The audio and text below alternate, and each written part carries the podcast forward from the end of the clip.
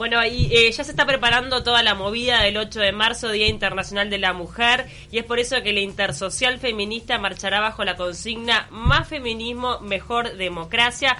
Para hablar sobre este tema recibimos a Andrea, Andrea Tuana, integrante de la Asociación Civil El Paso. Gracias por acompañarnos, Andrea. Gracias a ustedes. Un nuevo 8 de marzo te está convocando, cada vez con más fuerza veníamos hablando. Eh, ¿Qué va a tener de especial y por qué se elige esta consigna para, para este próximo 8 de marzo? Bueno, eh, cada año además son más los colectivos que se suman para organizar la marcha. Muchas veces nos preguntan, bueno, pero ¿quién organiza esta marcha? Y, creo que lo que tiene de el valor más fuerte que tiene esta marcha es que eh, la convocan muchísimos colectivos. La Intersocial Feminista, que es el colectivo que, que desde la ONG El Paso integramos, es uno de ellos y ha elegido esta consigna justamente porque mm, creemos que es necesario fortalecer y de alguna manera em, eso, creo que fortalecer la democracia, eh, porque bueno, estamos viviendo contextos regionales un poco complejos que de alguna forma hacen algo de afrenta a la democracia. Cuando vos pretendés restringir derechos, cuando vos eh, tenés un discurso que em, que genera eso, la restricción de los derechos de las personas, es porque estás atacando la democracia. ¿En, qué sentido te parece que, en la región están atacando, por ejemplo, eh, a la igualdad de género? Bueno, nosotros hemos visto en varios países de la región, Brasil es uno, en donde las políticas que se están implementando son políticas que pretenden volver a un orden tradicional de una sociedad en donde las mujeres vuelven a ese lugar de sometimiento, donde se pone eh, los valores de la familia por encima de los derechos humanos de las personas, que yo creo que eso es algo que hemos logrado colocar como una bandera fuerte, ¿no? Los derechos humanos también se violan en casa, los derechos humanos tienen que estar por encima de cualquier otro valor fundamental. Todos sabemos que, lamentablemente, en la familia es donde más se vulneran los derechos humanos de los niños, niñas y adolescentes a través de las violencias y el abuso sexual y también de las mujeres, ¿no? El lugar más inseguro para las mujeres es nuestra propia casa y nuestras relaciones cercanas. Entonces, cuando uno ve ese panorama, que quizás no sea algo explícito, nadie va a decir que está de acuerdo con la violencia, pero sí cuando se, estás impulsando nuevamente una educación eh, y una socialización de los niños eh, tradicional, machista, bueno, estás de alguna forma abonando la violencia. ¿Por qué este cambio de tónica? O bueno, más o menos lo venís explicando, pero sí se da como un quiebre en lo que venía siendo la marcha del 8 de marzo, sobre todo apuntada al femicidio, ¿no? Al ni una menos, al no podemos soportar estas cifras que estamos manejando año a año. ¿Por qué era importante darle este tinte más político, si se quiere, y de tener en cuenta el contexto regional y dejar, no dejarlo de lado, pero sí no poner el foco en lo que es el asesinato de mujeres que vivimos año a año como, como epidemia? Bueno, ese, es un tema que es clave. Eh, lo que intentamos mostrar el 8M, quizás el 25 de noviembre, intentamos poner mucha fuerza en la violencia basada en género. Lo que intentamos mostrar el 8M es que si nosotros no construimos una sociedad democrática basada en la igualdad de género, y en los derechos de las mujeres y no combatimos esa cultura patriarcal, entonces eh, las bases de, la de las violencias se van a seguir reproduciendo.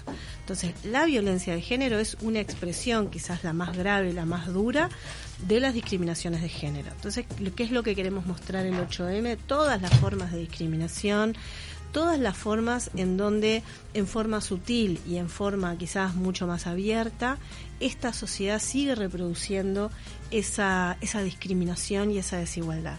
¿Por qué este 8M? Bueno, eh, nosotros estamos frente a un nuevo gobierno que tiene una coalición, que no es solamente un partido, sino que tiene una coalición en donde lamentablemente hemos escuchado expresiones de integrantes de esa coalición que eh, van totalmente en contra de los derechos que hemos ganado, ¿no? Como mujeres o también este, atacando los derechos de, los colectivos de la diversidad. ¿Te referís em, a los ataques, por ejemplo, de, logros o de avances feministas que se hayan tenido en los últimos 15 años? ¿Te referís a, declaraciones, por ejemplo, contrarias a la interrupción eh, voluntaria del embarazo o a, qué tipo de manifestaciones de parte de la coalición? Varias cosas. Eh, manifestaciones contrarias a la interrupción voluntaria, quizás obviamente cada uno puede tener su opinión, pero de ahí a verter expresiones del tipo, ¿no? Las mujeres abortan como chorrera, realmente son... ¿Te referís al hombre este que es Sí. mecánico, que Sí. ahora es diputado? Exactamente. Ahí va, que Esa no fue- recuerdo el apellido.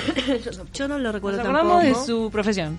Y de su discurso. De su oficio. Sobre todo, que es lo que más impacta. Nos preocupa, por ejemplo, que mm, la, la futura directora del área de género, eh, de, de violencia de género en mujeres, no sepa cuáles son sus cometidos, no sepa eh, cuál, es, cuál es su rol. Nos preocupa fuertemente. Eso a nosotros nos parece que, que, que amenaza y pone en riesgo, obviamente, que son declaraciones to- que están eh, totalmente distintas, ¿no? Estamos hablando de Valentina Rapela. Estamos hablando de Valentina Rapela. ¿Consideran ustedes desde la Intersocial Feminista que realmente es una persona que no está capacitada para el cargo? Por lo menos lo que ella ha demostrado y lo que ha expresado es que no tiene ni si- la menor idea de qué es lo que tiene que hacer en ese cargo. Eso a nosotros nos preocupa de una manera relevante. Nos preocupa que en la ley de urgente consideración se ponga la competencia el Instituto Nacional de las Mujeres y la familia se vuelve a unir eh, el lugar de las mujeres asociado a la familia, cuando en realidad la construcción de una familia es de las personas que quieren este, tomar ese proyecto, varones, mujeres, mujeres con mujeres, varones con varones. Sin embargo, eh, se vuelve a colocar en el, el Instituto de las Mujeres, que debería ser un instituto justamente que trabajara para la transformación de esta cultura machista, patriarcal, se vuelve a colocar el tema de la familia, se le quitan competencias, ya no es más la rectora de las políticas de género, sino que asesora, o sea, hay algunos mensajes que nos preocupan y mucho. La dirección de Mujeres va a estar a cargo de Mónica Botero, que es una militante, activista, bueno, además de periodista, que, que siempre estuvo en cada marcha desde el inicio, incluso las marchas este, por el Día Internacional en contra de la Violencia eh, o- o doméstica, el, el- el que se conmemora en agosto. Hay uno en agosto y otro en octubre, ¿no? Sí. Del tema de la violencia hacia la mujer. Pero, mm, ¿qué piensan de Mónica Botero? Porque en realidad esta dirección que representa a esta chica joven del. Partido Colorado depende de Mujeres, que Mujeres depende del Mides, y en realidad quien va a estar a la cabeza de Mujeres es Mónica Botero. Sí, eh, sabemos sí que Mónica es una persona muy comprometida. Más allá de- del nombre de ella, ¿no? Eh, lo que uno desearía en una persona que asume esos niveles de responsabilidad es que tuviera una formación muy profunda en los temas de género, que tuviera una trayectoria de trabajo en los temas de género, en políticas públicas con perspectiva de género. Eh, yo no quiero cuestionar a la persona, porque realmente creo que, que Mónica es una persona que, que- que está muy comprometida con la causa, pero eso no alcanza para poder desarrollar un cargo de tanta responsabilidad y que implica diseñar política pública con perspectiva de género y política pública además que trabaje justamente para transformar las desigualdades. No lo sé este, si ella tiene, digamos, esa trayectoria, esa experiencia y esa formación. Por lo menos públicamente no está puesto sobre la mesa. Y de Beatriz Argimón, que ella se comprometió a llevar adelante medidas para poder bajar a tierra y ejecutar la ley en contra de la violencia de género. Bueno, Beatriz es una mujer política. Beatriz está en un lugar político que es distinto que estar al, al frente de un, de un instituto organismo que ejecuta. que ejecuta, que requiere otras habilidades técnicas.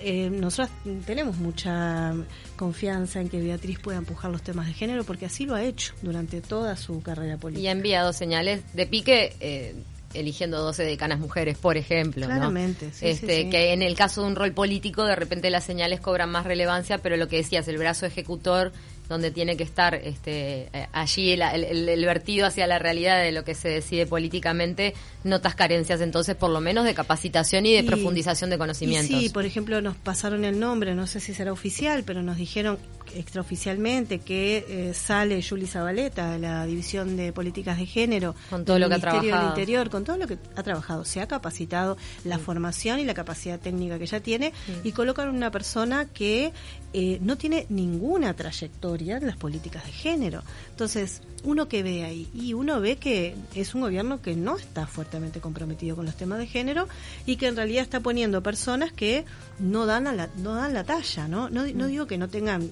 este, la, la voluntad, buena intención. la buena intención, no estoy cuestionando eso para nada. No, Quizás no. son personas maravillosas. Capacidades del rol, no la persona. claro. Exactamente, nosotras lo que exigimos es que en esos lugares estén personas que tengan formación en estos temas y que tengan experiencia y trayectoria. ¿Yuri no va a ser considerada para nada en este, en este gobierno? La verdad que no lo sé. Por ahora La no. verdad que no lo sé. Este, es un tema para gran, realmente es un gran desperdicio. sabiendo que se ha capacitado hasta en Estados Unidos, yendo llevando gente también.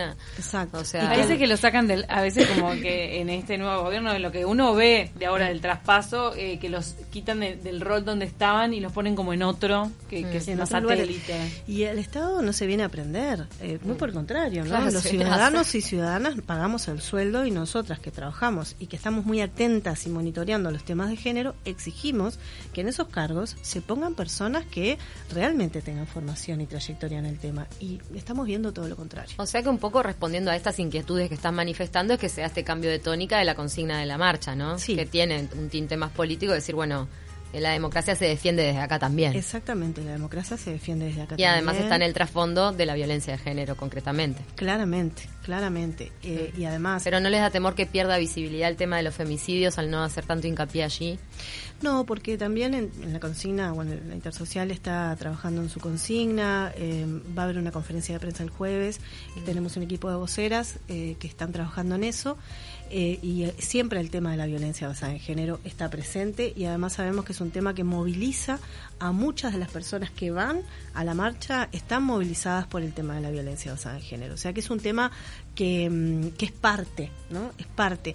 También una cosa que nosotros queremos de alguna forma transmitir con mucha fuerza es que la cultura machista y trabajar contra la discriminación de las mujeres es trabajar en pos de bajar los niveles de violencia. Sin hablar, todo está en, la base. Está en la base. Andrea, no queremos dejar de preguntarte, ya que te tenemos aquí, qué, qué sensación te generó las pintadas y las escrituras que se vieron allí en Facultad de Psicología, hablando de feminazis, este tipo de término tan radical. Bueno, eso para mí lo que está demostrando, no solamente esta pintada, sino justamente algunas opiniones que, que uno ve más que nada en redes sociales, es me pregunto por qué en este momento resurge este como clima de odio de género y este clima de odio de clase también. Uno ve mucho en las redes sociales, ¿no? Matar a los pichis, matar a los pobres. Em, entonces, bueno, me preocupa muy seriamente por qué y de dónde está surgiendo y cómo se está sosteniendo y legitimando. Yo creo que que mm, en los últimos años, en, los últimos gobiernos, justamente hubo una, mm, un posicionamiento muy fuerte de este, no legitimar eh, estos posicionamientos. Ni naturalizar. Ni naturalizar, ¿no? Que generan odio, que generan violencia. Sin embargo, ahora eso resurge y yo no veo una mano dura en donde se le ponga un coto a este tipo de expresiones. El asunto, en, Facultad de, Psicología están tratando de investigarlo, pero al parecer no hay ni cámaras ni nada que de indicios de quién lo pudo haber hecho. En el baño es justamente un lugar privado, desde el anonimato, tampoco se sabe si fue gente de afuera. Lo cierto es que sí, se, mirando un poco el lado positivo, si se quiere, entre comillas, sí se nota una condena social más fuerte de lo que existían años de lo que existía años anteriores por supuesto. Inmediatamente eh, el decano de facultad mm. hizo una declaración en las redes sociales. Hay no un, ahora mm. Mm, me parece que esa amenaza y esa afrenta contra las mujeres en, en, las vísperas de una marcha multitudinaria requeriría por lo menos alguna declaración de este nuevo gobierno de ponerle un límite a eso no y poner un freno y decir no esto no se va a permitir en nuestro gobierno esto, esto no es aceptable y no se puede naturalizar. No hemos escuchado eso. Y estamos diciendo que el, domingo 8 salimos a las calles, miles y miles de personas, mujeres, niños, familias, eh, y tenemos una amenaza muy concreta. Entonces, eh, yo creo que este tema... en una marcha que nunca ha sido violenta. Entonces, tampoco amerita a que sea ese tipo de de parate y amenaza y amedrentamiento cuando tampoco ha habido expresiones de violencia. Hay una, en realidad yo nunca le di el tenor que se le dan de parte de algunos colectivos, pero el tema de las pintadas en las iglesias son tomadas como tremendo insulto por, eh, por comunidades religiosas de uruguayos que después en las redes sociales se ve que agarran y ponen a todas las feministas en una bolsa y dicen, miren lo que hacen. Y en realidad... Ojalá las la verdad- máximas expresiones de violencia de este país fueran tirar pintura. Perdón que lo diga así. Claro, pero También. perjudica mucho la causa, ¿no? Porque en Sí, realidad al sí. final genera esto de las pintadas en la iglesia del cordón, que siempre queda pintada. queda por ahí. No, pero genera que, que pongan un vallado, de que pongan policías. Eso a veces se toma por algunos colectivos de como, como una provocación que haya policías en la iglesia. Entonces, Está yo bien, pero que eso- es una mala idea tirarle Yo pintura. también a la sostengo que es una mala idea porque enchastra, valga el término, un poco la causa y genera este tipo de comentarios. Pero al ser tan- nosotros tan tenemos diversa- barra brava de fútbol que rompen todas las vidrieras por un partido de fútbol Y tenemos que convenir violenta. que la Iglesia Católica ha sido un gran enemigo de la mujer históricamente. Entonces, eh, una- un gran censurador y una ha, ha re- eh, replicado esa sociedad patriarcal Está, pero al punto de no permitir casar a los curas por un tema económico. Pero te digo, cuando- pero vos defendés que lo pinten. no, pero no me parece que, se, que sea tan grave un poco de pintura contra una institución que ha Ah. sido mella de los derechos de la mujer durante siglos en comparación a otras expresiones de violencia que vemos por pavadas grandes como un resultado de un partido de fútbol. Y hay micro, hay microviolencia. No, No, yo te entiendo, No. Ceci. Ya sé que acá yo lo tiro sobre la mesa Mm. porque de verdad, para mí decir que es 100% pacífica, de verdad, teniendo en cuenta 98% pacífico. 98% pacífica. Ok. Porque hay que entender desde la diversidad, que, que está buenísimo que sea diversa la, la marcha feminista, por eso es que es multitudinaria, pero de- dentro de esa diversidad Siempre hay gente que, que le da elementos, que además que le terminas dando elementos Mm. a otro lado para que te legitime la lucha, que la lucha es muy importante, es muy importante todo lo que se está reclamando, Mm. la, la, la marcha del 8M es muy significativa en, en lo que es el calendario anual, de, de todo lo que es la pelea, de todo lo que son los reclamos, porque cada vez que hay un femicidio, matan a una mujer, todas eh, sentimos muchísimo dolor, impotencia,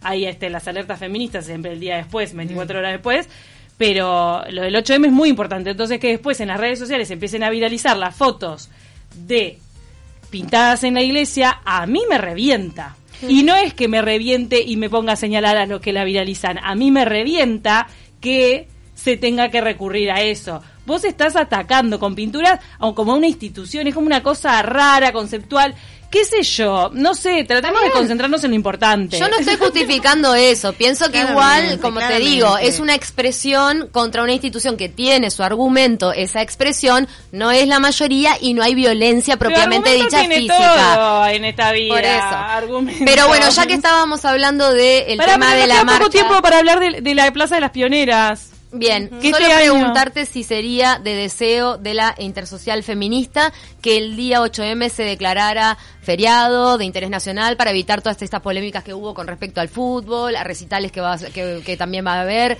O sea, si eh, pretenden ustedes que haya eh, una voluntad política de darle más relevancia a esta fecha. Nosotras estamos convocando un paro internacional de mujeres. Ese paro que la mujer que trabaja, que para en, sus- en sus funciones laborales, pero que las mujeres paremos en todas las tareas que hacemos para que se visibilice eh, el rol fundamental que las mujeres cumplimos. Obviamente cada mujer lo hará en la medida que puede, porque sabemos que parar los cuidados de, de nuestros hijos no siempre es posible. Como es domingo es más fácil. No, pues sí, no siempre contamos con algún varón que eh, pueda cuidar a nuestros hijos, a veces eh, ten- mujeres que crían a sus hijos solas, bueno, en fin.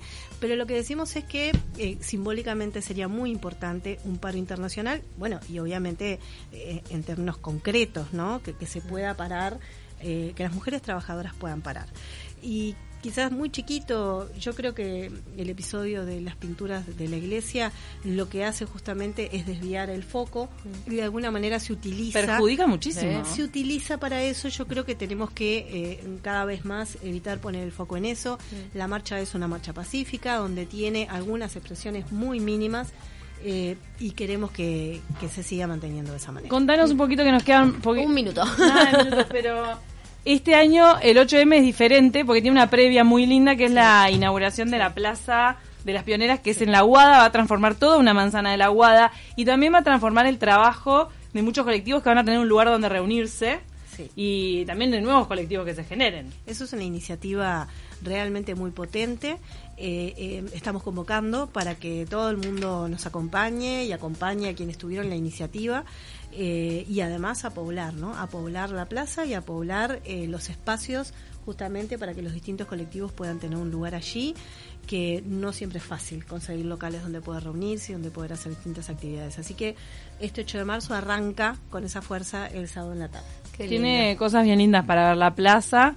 Para, pero se inaugura el día antes. ah, el sábado, claro. Este 8 de me arranca el sábado 7 con la inauguración. Pila de actividades. ¿A qué hora se puede acercar la gente? A partir de las 5 de la tarde. Andrea Tuana, muchísimas gracias por haber compartido hoy de Taquito con nosotras y bueno, toda la fuerza para el próximo 8 de marzo entonces. Gracias a ustedes, nos vemos en la marcha. Nos vemos.